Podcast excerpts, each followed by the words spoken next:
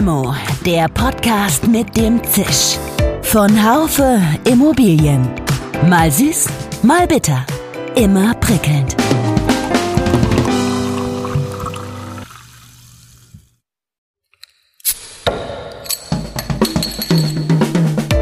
Limo, der Podcast mit dem Zisch. Von Haufe Immobilien. Mal süß, mal bitter. Immer prickelnd. Guten Tag, liebe Zuhörerinnen und Zuhörer unserer Limo. Darüber, dass das Wetter schlecht ist und ich die Limo am liebsten warm trinken würde, möchte ich heute nicht weiter philosophieren. Das habe ich in einem der letzten Podcasts gemacht und nicht jeder Hörer hatte dafür Verständnis. Schmeckt ja auch nicht wirklich gut, alles klar. Limo muss kalt getrunken werden. Das heißt aber nicht, dass wir auf unseren Podcast im Winter verzichten. Wir ziehen uns einfach warm an und sprechen heute über Real Estate Investment Management. Das ist eine Disziplin, die auf ihre Art sehr stark mit Corona zu tun hat. Man ist als Treuhänder unterwegs für private oder auch institutionelle Investoren, die das Geld, das durch Immobilieninvestments eingenommen wird, eben auch für Renten und Pensionen verwenden. Insofern ist Corona natürlich eine besondere Herausforderung, weil es die Frage, wo ich meine Gelder überhaupt anlege, nicht gerade leichter macht. Auf der anderen Seite gibt es in solchen Zeiten eben auch besondere Chancen. Was wir jetzt schon merken, es gibt eine, eine gewisse Unsicherheit dem Bürosektor auch jetzt gegenüber. Ja, also Einzelhandel ist eh klar, ja, aber eben jetzt auch Bürosektor, weil viele eben verunsichert sind. Braucht man in Zukunft noch so viel Büro? Und wie ist denn das, wenn jetzt Wirtschaftskrise kommt sowieso, ja, wenn dann die Nutzung quasi einbricht? Klaus Thomas ist CEO Germany bei BNP Paribas Real Estate Investment Management. Das Unternehmen ist breit aufgestellt, in vielen Märkten und Assetklassen aktiv. Wir sprechen ein bisschen über Märkte, Assetklassen und Co., aber der für mich spannendste Aspekt liegt gerade in einem Gesprächsteil, der als eher unsexy wahrgenommen wird, im großen Bereich der Nachhaltigkeit. Lassen Sie sich überraschen. Mein Name ist Dirk Labusch, ich bin Chefredakteur des Fachmagazins Immobilienwirtschaft. Ja, Klaus, guten Morgen. Wir kennen uns schon eine gefühlte Ewigkeit und deswegen sind wir beide auch per Du. Ähm, alles gut bei euch in München? Hallo Dirk, ja, doch schon. Ja. Äh, heute ein grauer Dezembertag und wie jedes Jahr, Corona hin oder her, die übliche Jahresendhektik, weil es eben eine ganze Reihe von Dingen gibt, die wir noch fertig machen muss oder möchte und Weihnachten jetzt wieder ganz überraschend in drei Wochen vor der Tür steht. Ich bin eben aufgewacht und dann an den PC gesprungen und wurde geweckt von einem Xing-Newsletter, wo drin steht, dass Justizministerin Lamprecht unkooperative Vermieter ins Visier nimmt. Ein Teil der Gewerbevermieter gewährt in der Corona-Krise seinen Mietern Erleichterungen, längst nicht alle. Wie sieht das bei euch aus, bei BNP Paribas Real Estate? Seid ihr davon betroffen? Natürlich sind wir davon betroffen, ja, und natürlich auch von Anfang an. Wobei natürlich auch viele, die ein größeres Portfolio haben wie wir, unterschiedlich, je nach Nutzungsart und je nach Mieter, beziehungsweise also welche, welche Branche der Mieter eben angehört. Äh, natürlich haben bei uns auch äh, die wenigen Hotels, die wir haben, die haben natürlich ihre Themen. Wir haben auch Einzelhandelsflächen im Verhältnis zu anderen relativ wenige, aber natürlich trifft es da auch die Einzelhändler, die nicht im Lebensmittelbereich sind.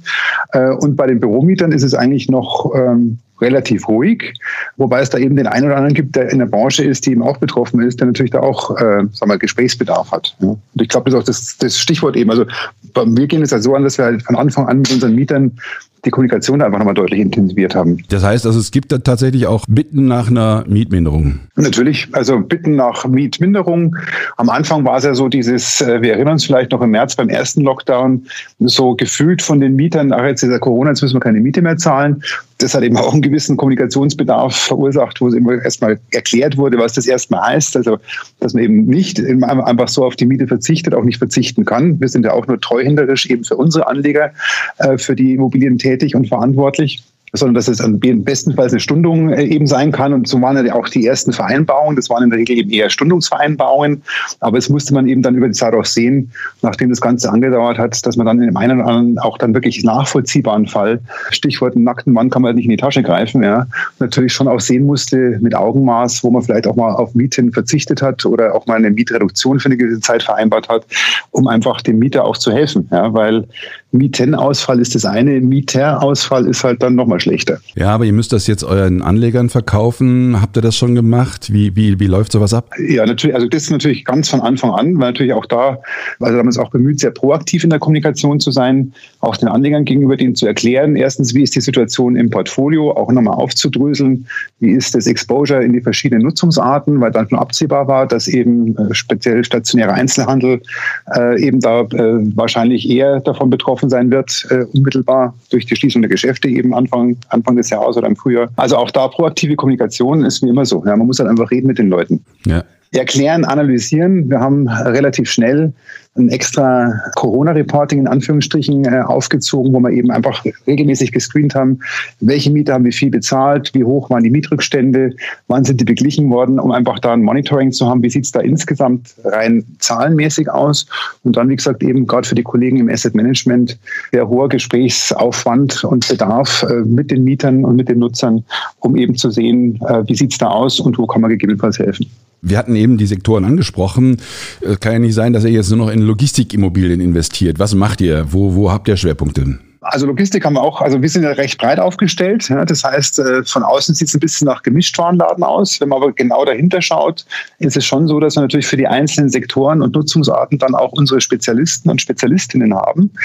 Natürlich würden auch wir gerne mehr Logistik machen. Da gehen aber im Einzelfall dann die Preise auch schon wieder in die Richtung, wo man sagt, naja gut, ob das dann in dem Kontext noch reinpasst, das muss man sich halt zweimal überlegen. Mhm. Aber Logistik findet man grundsätzlich natürlich gut. Ja. Wo wir dieses Jahr speziell äh, stark unterwegs waren und in Zukunft auch noch mehr unterwegs sein werden, ist das Stichwort Gesundheitsimmobilie, Healthcare. Wir haben äh, dieses Jahr einen paneuropäischen Healthcare-Fonds aufgelegt und das war auch ganz bemerkenswert, weil da haben wir wirklich am Anfang des ersten Lockdowns, also eben in der zweiten Märzhälfte, es auch geschafft, trotz alledem ein erstes Closing für den Fonds eben hinzukriegen, was auch für so einen Fonds insgesamt äh, recht beachtlich war, mit 170 Millionen Eigenkapitalzusagen, auch mit deutschen Investoren dabei. Und das Thema zieht sich durchs ganze Jahr durch. Also zum einen haben wir eine sehr gute Nachfrage auf der Investorenseite, weil wir eben als Haus auch schon seit Jahren in diesem Bereich unterwegs sind, da entsprechend auch eine Erfolgsbilanz vorweisen können und, und die Marktzugänge haben und so weiter. Und auf der anderen Seite eben jetzt hier, jetzt für uns Deutschland war da ein neuer Markt geografisch, die ersten Investments getätigt, haben jetzt aber auch äh, insgesamt über 100 Millionen hier in Deutschland mittlerweile investiert letzte Closing, eins der Themen letzten Jahresende, erfolgt hoffentlich noch äh, von einem der Objekte, das wir gekauft haben vor Weihnachten. Okay. Und gehe ich recht in der Annahme, dass ihr euer gesamtes Hotelportfolio jetzt abstoßt? Nein, also erstens Hotel, also dass das natürlich getroffen ist, ist vollkommen klar. Aber Hotel sehen wir tatsächlich als, als ein Sektor, der weiter, wenn Corona jetzt mal überwunden ist, äh, sich gut oder eigentlich überdurchschnittlich entwickeln wird. Da muss man jetzt sehen, wie kommt man da jetzt über die Runden das nächste Jahr, die nächsten zwei Jahre, je nachdem. Ja, also welche Betreiber äh, haben dann auch jetzt Konzepte, die sie irgendwie über Wasser halten, ja, und dann die ihnen später erlaubt hat, vielleicht auch da aus der Krise wieder durchzustarten. Wir haben sogar sehenden Auges in der, bereits in der Corona-Krise, also endverhandelt, ein Hotel gekauft für unseren neuen Publikumsfonds. Das war so eins der Meilensteine in diesem Jahr für uns hier in Deutschland speziell. Wir haben einen neuen Publikumsfonds aufgelegt und tatsächlich dort ein Hotel gekauft. Ja. Aber ein Hotel, das wir eben auch weil es eben äh, in der Corona-Krise dann erst äh, gezeichnet wurde, beziehungsweise unterschrieben und geclosed wurde, so abgeklopft haben, dass da nach menschlicher Messen eigentlich nichts äh, schiefgehen kann. Das heißt, da werden wir für unsere Anleger auf der einen Seite sehr wahrscheinlich keine Verluste einfahren mit dem Teil. Erstmal von der Risikobetrachtung her. Und auf der anderen Seite, wenn es einigermaßen so läuft, wie wir uns und der, der Betreiber das vorstellen, wird es ein sehr gutes Investment sein. Seid ihr im Wohnbereich eigentlich auch aktiv? Da sind wir auch aktiv, auch da jetzt in Zukunft mehr und das auch über alle Länder hinweg. Also wir haben in Frankreich ein Wohnungsportfolio, das weiter, weiter am Ausbauen sind. Wir sind an dem Thema auch jetzt gerade hier in Deutschland sehr stark dran, werden jetzt wahrscheinlich auch in absehbarer Zeit nochmal mit einem Wohnfonds, mit einem speziellen Wohnfonds an den Markt gehen für institutionelle Investoren. Also es ist ein Thema, das uns auch sehr beschäftigt, aber auch für uns jetzt nicht komplett neu ist. Ja. Wir werden es halt einfach jetzt weiter stärker ausbauen in Zukunft. Gewerbeimmobilienmarkt hängt ja unmittelbar mit der Wirtschaft zusammen. Wirtschaft wird sehr stark in Mitleidenschaft gezogen durch Corona. Und was im nächsten Jahr kommt, ist noch gar nicht absehbar. Sind denn die, äh, die Risiken, die jetzt für einen Immobilieninvestmentmanager entstehen, überhaupt noch ausreichend kalkulierbar? Das wird sich zeigen. Also wir wissen halt alle nicht, was die Zukunft bringt. Ich glaube, das Einzige, was man da machen kann, ist, dass man einfach sagt, okay, man muss halt jedes Investment sich nach wie vor halt genau anschauen. Passt es? Also einfach so die Klassiker Lage, Lage, Lage. Also liegt die Immobilie an einem Standort, äh, wo ich nachvollziehen kann, dass da eben eine Nutzung oder Nutzungsbedarf auch in der Zukunft noch vorhanden ist. Bietet mir das Gebäude, in das ich investiere, genügend Flexibilität. Ja, und jetzt nicht nur technisch, dass ich es umbauen kann, sondern dass ich auch vielleicht mal sogar die Nutzungsart äh, wechseln kann. Das sieht man eben jetzt, dass halt durch die, durch die Corona-Pandemie bestimmte Nutzungsarten, äh, die man vorher gar nicht so erwartet hätte, äh, eben auch stärker trifft. Ja? Also Stichwort nochmal Hotel, stationärer Einzelhandel. Ja? Wobei das zum Teil ja auch Faktoren sind, die dann eher beschleunigt wurden, als überhaupt grundsätzlich neue aufkamen. Ähm, also insofern sind wir schon guter Dinge, dass unsere Esse-Klasse da insgesamt trotzdem gut aufgestellt ist. Wenn wir da jetzt über die nächsten zwei, drei Jahre mal durch ein Tal wieder durchgehen müssen, dann ist das halt so. Ja, du hast völlig recht. Habt ihr denn Erfahrungen gemacht, damit ähm, Immobilien mal umzuwandeln? Also von einem Hotel in, äh, in Seniorenheim oder sowas? Gibt es das äh, schon und hat das sich bewährt? Also gemacht haben wir es tatsächlich noch nicht, ja. Aber das war zum Beispiel, wie gesagt, Stichwort vorhin das Hotel, das wir uns da jetzt gekauft haben. Das bietet zum Beispiel tatsächlich eine sehr hohe Drittverwendungsfähigkeit an. Also zum einen, klar, kannst natürlich dann ein Hotel immer an einen anderen Hotelier äh, weiter verpachten oder vermieten. Aber in dem Fall, da kann man Longstay-Konzepte draus machen, also Service-Apartments, da kann man Studenten-Apartments draus machen. Das könnte man komplett in in Eigentumswohnungen, also in Mikroapartments eben umwandeln. Man könnte dann Seniorenheim draus machen. Äh, man könnte im Extremfall, weil es der Grundriss eben die, die Gebäudestruktur hergibt, sogar ein Büro draus machen. Ja? Also es waren eben dann Dinge, die wir uns da äh, angesehen haben, um zu sagen, okay, also nach heutiger Sicht läuft es. Ja? Aber wenn es aus irgendeinem Grund nicht mehr läuft, gibt es genügend Alternativen, dass aus dem Objekt nach wie vor nachhaltig eine positive Rendite rauskommt.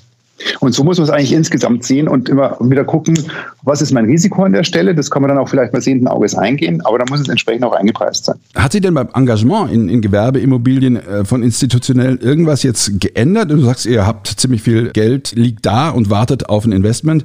Wird das denn ein Investment in Gewerbeimmobilien wichtiger in Krisenzeiten oder nimmt die Bedeutung ab, weil die Corona-Folgen nicht so ganz klar sind? Gemischtes Bild, würde ich mal sagen, bei den Investoren. Also was wir jetzt schon merken, es gibt eine, eine gewisse Unsicherheit dem Bürosektor auch jetzt gegenüber. Ja, also Einzelhandel ist eh klar, ja, aber, mhm. aber eben jetzt auch Bürosektor, weil viele eben verunsichert sind. Braucht man in Zukunft noch so viel Büro? Und wie ist denn das, wenn jetzt Wirtschaftskrise kommt sowieso, ja, wenn dann die Nutzung quasi einbricht? Ja? Also äh, klar muss man das natürlich sich auch genau anschauen, aber dass der, die Nachfrage grundsätzlich hier einbricht, und ich spreche jetzt speziell für die deutschen Märkte, das, das erwarten wir eigentlich nicht, weil dazu einfach die Märkte so aufgestellt sind und wir so in die Krise gegangen sind, äh, dass die Leerstandsraten gerade in größeren Städten so niedrig waren, dass da aller Voraussicht nach nicht so viel Leerstand sich aufbauen kann in absehbarer Zeit, dass das echt ein Problem wird. Ja, kommen wir mal zum Thema Nachhaltigkeit. Das ist ja auch ein Thema, was du sehr stark propagierst. Es gibt ja eine sogenannte Offenlegungsverordnung der EU. Danach werden künftig Fondsanbieter dazu verpflichtet, derartige Aspekte in ihre Anlageentscheidungen einzubeziehen. Grundlagen äh, für ein Klassifizierungssystem sind erstellt, Stichwort Taxonomie. Ja, was bedeutet das für die Branche? Wird der Immobilienhandel tatsächlich auch nachhaltiger? Ich hoffe es doch. Also wir selber als Haus äh, insgesamt vielleicht mal, ja, also die BNP Paribas Gruppe, für uns ist halt tatsächlich Nachhaltigkeit oder auch weiter die ganzen ESG-Themen einer der Säulen oder der Grundpfeiler unserer strategischen Ausrichtung.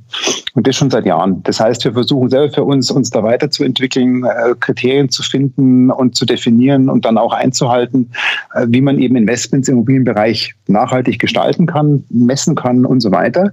Insofern ist das jetzt zwar eine Vorschrift, die uns jetzt alle in Anführungsstrichen trifft, die uns jetzt aber nicht wirklich schreckt, ja, sondern wo klar ist, äh, man muss jetzt das vielleicht in einer bestimmten Form machen, aber das versuchen wir eh, äh, dass wir unseren Anlegern und unseren anderen, wie es so schön heißt, Stakeholdern, ja, also auch den Mietern und anderen Geschäftspartnern gegenüber, äh, einfach da offen und transparent zu kommunizieren, wie es da aussieht, wo die Themen sind, die uns wichtig sind, was wir gern zum Besseren verändern möchten und so weiter.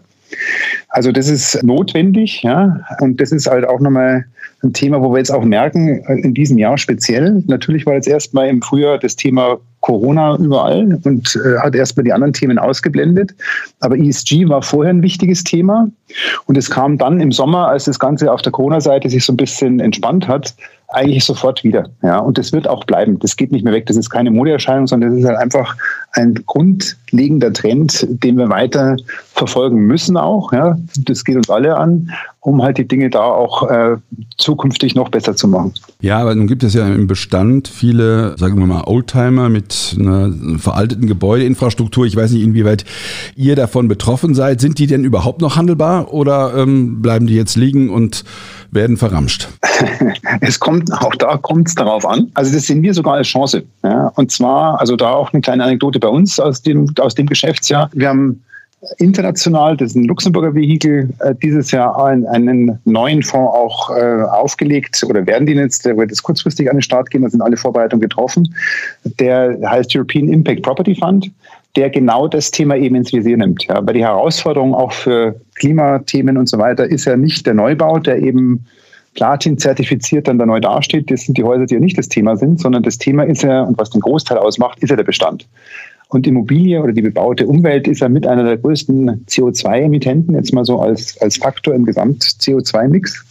Und da bestehen halt die größten Hebelwirkungen, das Thema zu verbessern, dadurch, dass man einfach den Bestand ertüchtigt. Ja. Das muss natürlich auch möglich sein, also dass eben entsprechend die Voraussetzungen gebäudetechnisch da sind, dass man zum Beispiel, was ich, äh, besser isoliert, dass man eine bessere, effizientere Heizung oder Klimatechnik einbaut und so weiter und so fort. Aber das ist eigentlich die Herausforderung, aber auch Chance, an dem Thema tatsächlich die Dinge spürbar noch weiter zu verbessern. Du wolltest eine Anekdote erzählen, das war noch keine. Also, Anekdote ist eben bei der, bei der Entwicklung aus dem Thema war es dann schon, wo wir das eben auch diskutiert haben. Und ich glaube, das ist dann ein bisschen typisch auch für die ganze Geschichte ist, dass wir eben gesagt haben, okay, das wollen wir alle, ja, aber wie macht man es denn fest? Also wie greift man es denn dann? Ja? ja? Und was unterscheidet uns dann eben vom Greenwashing, wo man sagt, okay, jetzt machen wir einfach drei Radlständer mehr und dann ist das Thema grün auf einmal, ja. Hm. Sondern es geht tatsächlich darum, dass man die Dinge auch verankert, wie zum Beispiel in, in Anlagekriterien, wo man sagt, hier, das und das sind harte Kriterien, an denen wir uns auch messen lassen, über die wir regelmäßig berichten und strukturiert berichten, um auch einen Fortschritt zu dokumentieren. Und insofern werden wir speziell in dem Produkt im Prinzip zukünftig, ich sage mal, zwei Performance-Zahlen oder Bereiche haben. Das eine halt traditionell die übliche Performance im Sinne von Rendite, laufend und, äh, und Gesamt-Total Return mit, mit Wertentwicklung dazu. Aber zum anderen eben auch, wo ist unser Fortschritt auf der, auf der ESG-Seite? Und da ist ganz konkret, dass wir versuchen werden oder auch eben umsetzen werden, dass wir den CO2-Ausstoß im Portfolio messen und uns da eben auch vorgegeben haben, dass wir über die nächsten zehn Jahre den CO2-Ausstoß entsprechend halbieren wollen. Ja. Also um da eben mal ganz konkret die Dinge greifbar zu machen und nicht nur zu sagen, also wir finden es ja alle gut, aber wenn es jetzt gerade mal nicht geht, dann machen wir es halt nicht. Ja. Können denn solche Kriterien in eine Bilanz einfließen, also ESG-Kriterien, inwieweit man die erreicht hat? Dort bin ich nicht so tief drin, aber ich stelle mir das ein bisschen schwierig vor, soweit ich da informiert bin. Bilanziell ist doch eigentlich alles nur Zahlen, Daten, Fakten und nicht Nachhaltigkeit. Ja, man macht im Prinzip eine zweite Bilanz auf. Also natürlich ist erstmal die rein wirtschaftliche oder finanzielle Bilanz äh, ist das eine. Das ist soweit nichts Neues. Aber wir werden eben eine zweite Berichtsschiene sozusagen haben, die auf diese Nachhaltigkeitskriterien eingeht. Und ist das eine, eine Sache, die Standard ist oder wird auch bei anderen großen äh, Fondsinitiatoren? Oder macht ihr das proaktiv? Also das machen jetzt erstmal wir proaktiv, ja, auch einfach, weil es, glaube ich, da noch keine wirklichen Standards gibt. Ja.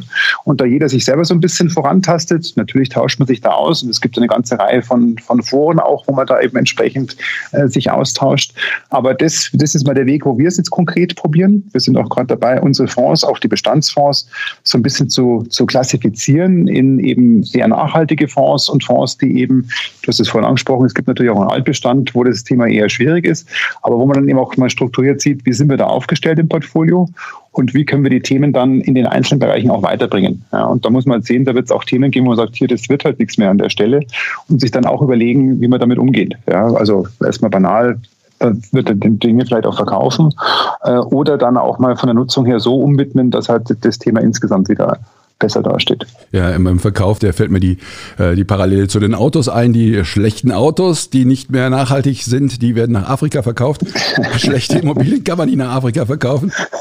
Das stimmt. Das ist bitter. Die bleiben ja dann da und äh, schauen, was mit denen passiert. Bin mal gespannt, was für Käufer ihr findet in dem Bereich. Weil für meinen alten äh, Opel finde ich jetzt auch keinen Käufer mehr. Das sieht spannend. ja, aber das ist das Schöne auch, es gibt ja, auch das sind ja äh, durchaus unternehmerische Herausforderungen. Ja, und da findet dann äh, Gott sei Dank doch immer wieder auch jedes Töpfchen sein Deckelchen.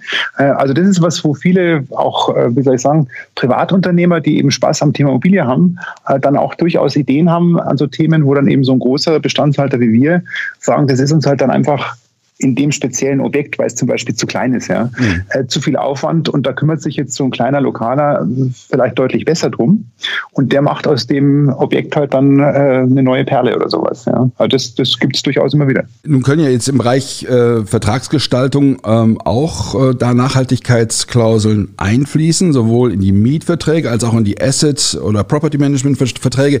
Ist denn das schon Praxis bei euch? Fängt es an? Ja, ja, okay. Äh, klar, also haben wir schon auch äh, seit geraumer Zeit, weil das Thema ist, äh, wenn man natürlich die, die Flächen vermietet, äh, du kommst ja auch gar nicht selber unmittelbar an alle Daten ran, ja, weil natürlich der, der Energieverbrauch zum Beispiel erstmal beim Mieter selber stattfindet. Genau, das alte Thema. Genau. Und da muss man halt sehen, wie man damit umgeht. Wir machen unseren Mietern auch eben Angebote, dass wir natürlich auch schon seit geraumer Zeit Rahmenverträge mit Ökostromanbietern haben, äh, die aus unserer Sicht recht günstig sind. Also da muss jetzt einer nicht, ich sage mal, mit Gewalt Atom Atomstrom nehmen, wenn er es möchte. Ich meine, wir sind ein freies Land, da kann natürlich jeder machen, was er möchte. Ja. Aber dass wir eben auch da den Mietern möglichst viel zur Verfügung stellen, dass es denen auch mit geringem Aufwand möglich ist, äh, da möglichst äh, optimal eben auch mit den Themen umzugehen. Jetzt haben wir dieses Thema ESG und der Bereich Social, das ist ja irgendwie noch die große ESG-Unbekannte. Ist, ist es da in der Immobilienbranche überhaupt möglich nachzuvollziehen, äh, wer irgendwelche Steine geklopft hat, die die Lobby eines schönen Hotels zieren? Genau, das ist der Punkt. Da sehen wir aber auch noch mit die größte Chance, dass man da noch viel bewegt, ja, weil das E-Thema, das wird sehr oft eben technisch gesehen, also was ich, äh, Gebäudeisolierung und so weiter und so fort. Ja. Äh, also das ist schön greifbar. Mhm. Ja, das S, wie du richtig sagst, das ist ja äh, ein bisschen abstrakt vielleicht auch. Ja, und das geht ja alles eben von der Lieferketten-Nachvollzug, ja, ob da irgendwelche kleinen Kinder dann am Baumaterial da irgendwie beschäftigt waren oder nicht. Ja. Ähm, aber das versuchen wir auch eben sukzessive umzusetzen, ja, dass man eben dann auch sagt, hier, wir möchten dann, wenn wir Aufträge vergeben, in der Stelle auch äh, wissen, dass das Material, das da verwendet wird, eben nicht äh, aus Kinderarbeit kommt. Ähm, andere soziale Aspekte sind aber auch, und das hat das Thema Immobilie generell für sich, das steht ja nicht äh, isoliert irgendwo äh, in der Wüste, sondern bewegt sich ja in einem Umfeld, dass man auch sieht, gibt es vielleicht auch Themen, die auch da wieder für beide Seiten interessant sein könnten. Also man hat vielleicht Flächen im Haus, die jetzt äh, nicht optimal sind für einen normalen Gewerberaummieter, wo aber eine Kindergruppe oder ein Kindergarten aus der Gegend sagt, hier, ich suche da Räumlichkeiten, das passt ganz gut, weil es nach hinten rausgeht, ja, und da ist noch ein kleiner Hof oder Garten dabei. Äh, und wenn man das dem dann nicht unbedingt zur Spitzenmiete vermietet, dann hat man mehreren Bereichen eben geholfen. Ja. Also das sind eben Themen, die wir jetzt auch versuchen, da ein bisschen zu strukturieren. Ja, also gibt es Flächen, die der Allgemeinheit helfen? Was für einen Impact, wie es so schön heißt, hat das Gebäude insgesamt auf die Umgebung? Ist ja auch dann so, wenn man zum Beispiel unten dann auch äh, was für die Nahversorgung drin hat, ist ja auch für manche Gegenden äh, nicht uninteressant äh, und so weiter. Prima. Also wir kommen auf die Zielgerade. Mal unabhängig vom Blick auf die einzelnen Assetklassen.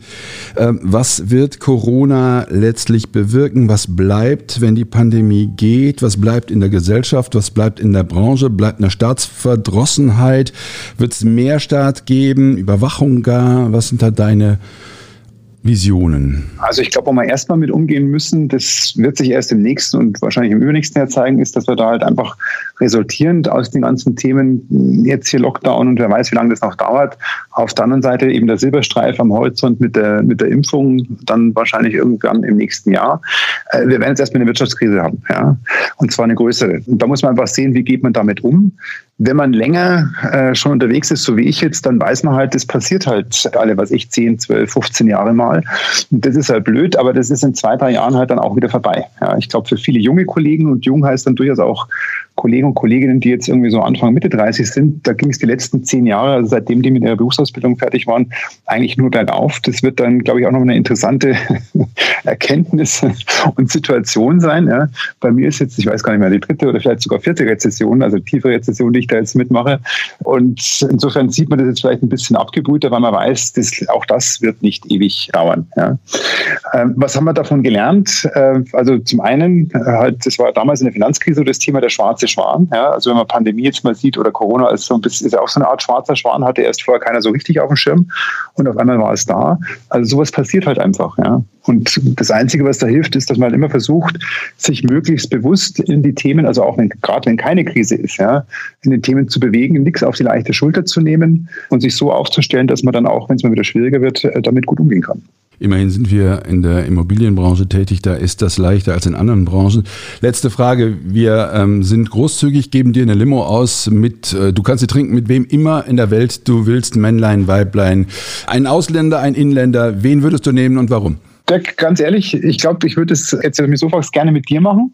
Und zwar zum einen, weil wir uns tatsächlich schon lange nicht mehr persönlich gesehen haben. Wir haben uns zwar zwischendrin wieder gesprochen, aber was immer ganz nett ist, wenn wir uns sehen und auch immer sehr interessant ist vom Austausch her, aber auch ein bisschen stellvertretend für das, was uns, glaube ich, alle ein bisschen umtreibt, weil dieses Limo-Trinken mit jemandem also eben halt gerade nicht geht. Ja, und das geht mir gewaltig auf den Sender, weil zum einen mag ich Immobilie als Thema gern, ja, deswegen bin ich ja seit über 30 Jahren unterwegs. Aber was mir eben daran auch Freude macht, ist eigentlich der Umgang eben mit anderen Menschen, ja, mit Gesprächspartnern, mit Geschäftspartnern, mit Kunden. Und dieser Austausch, der fehlt halt einfach dieses Jahr brutal. Also mir geht es zumindest so, ich habe dieses Jahr ich glaube, den richtigen letzten Termin, ich habe zwischendrin immer mal Einzelgespräche gehabt, aber es waren, kann man eine Hand abzählen, ja, was ich zwischen März und heute an, an persönlichen Terminen außerhalb der Firma oder eben mit nicht unmittelbaren Kollegen hatte.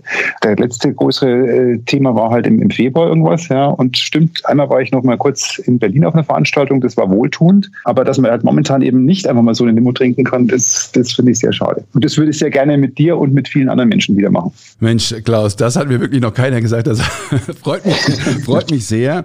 Äh, es wird äh, deutlich, dass du ein Kommunikator bist. Und Kommunikation ist, glaube ich, in so einer Zeit unglaublich wichtig, ob mit den Mietern oder den Anlegern. Ich fand es spannend von euren äh, von eurem Engagement auch in ähm, neue Assetklassen zu hören, vom Thema Gesundheitsimmobilien. Und ich finde es auch dann spannend, dass ihr hm, das Thema Hotel nicht abgeschlossen habt, dass ihr sagt, Mann, wenn der Betreiber gut ist, dann geht auch das. Wohnen seid ihr aktiv. Nachhaltigkeit, das kam jetzt, glaube ich, ganz gut rüber, dass das nicht für euch äh, so ein, ist nur eine Worthülse ist, sondern dass ihr das tatsächlich auch lebt und ich fand es sehr, sehr spannend. Und was mich am, was ich am spannendsten fand, ist dieses äh, Thema Bilanzen, dieses Thema Werte, Nachhaltigkeit in einer Bilanz darzustellen. Das ist sehr, sehr spannend. Dazu werde ich in näherer Zukunft auch noch einen Podcast haben mit jemandem, der eine sogenannte Wertebilanz aufgestellt hat, aber dazu später mehr. Klaus, es war mir eine Freude, es war mir fest. Alles Gute für dich und ganz guten Tag. Dirk, vielen Dank, dir auch. Schön, dass Sie dabei waren. Bis zur nächsten Folge von Limo, dem Podcast mit dem Zisch von Haufe Immobilien. Um keine Folge zu verpassen, abonnieren Sie doch einfach den Podcast in Ihrer Podcast-App. Schön, dass Sie dabei waren. Bis zur nächsten Folge von Limo, dem Podcast mit dem Zisch von Haufe Immobilien. Um keine Folge zu verpassen, abonnieren Sie doch einfach den Podcast in Ihrer Podcast-App.